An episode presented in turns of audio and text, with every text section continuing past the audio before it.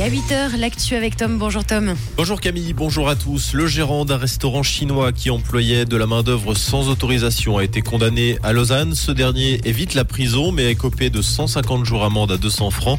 La justice a retenu l'emploi d'étrangers sans autorisation et la récidive. En effet, une condamnation similaire avait été prononcée en 2020 contre ce même gérant.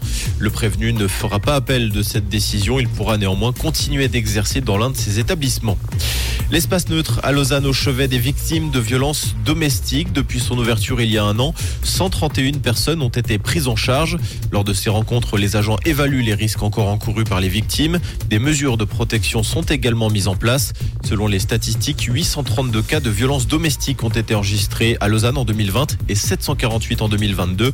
En moyenne, 10% des victimes de violences domestiques se présentent ensuite au poste de police pour témoigner.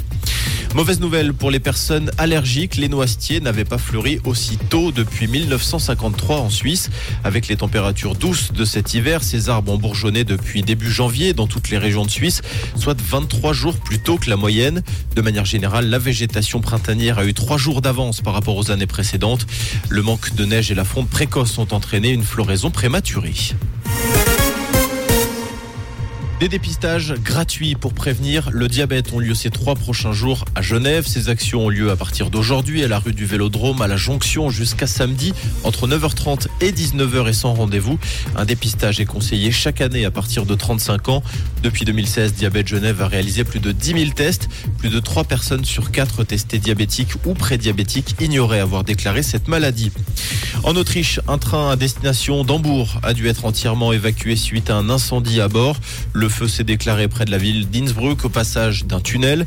200 personnes ont dû être évacuées, 45 ont été blessées à cause du dégagement de fumée. La rupture d'un câble électrique pourrait être la cause de l'incendie.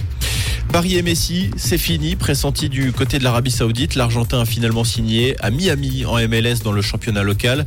L'Inter de Miami, qui appartient en partie à l'ancien footballeur David Beckham, occupe actuellement la dernière place du championnat.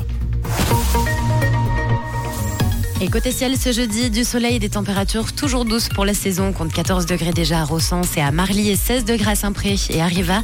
Avec un ciel orageux pour la mi-journée, quelques averses possibles dans le Jura et les Alpes vaudoises. Une très belle matinée et bon petit déj avec Rouge.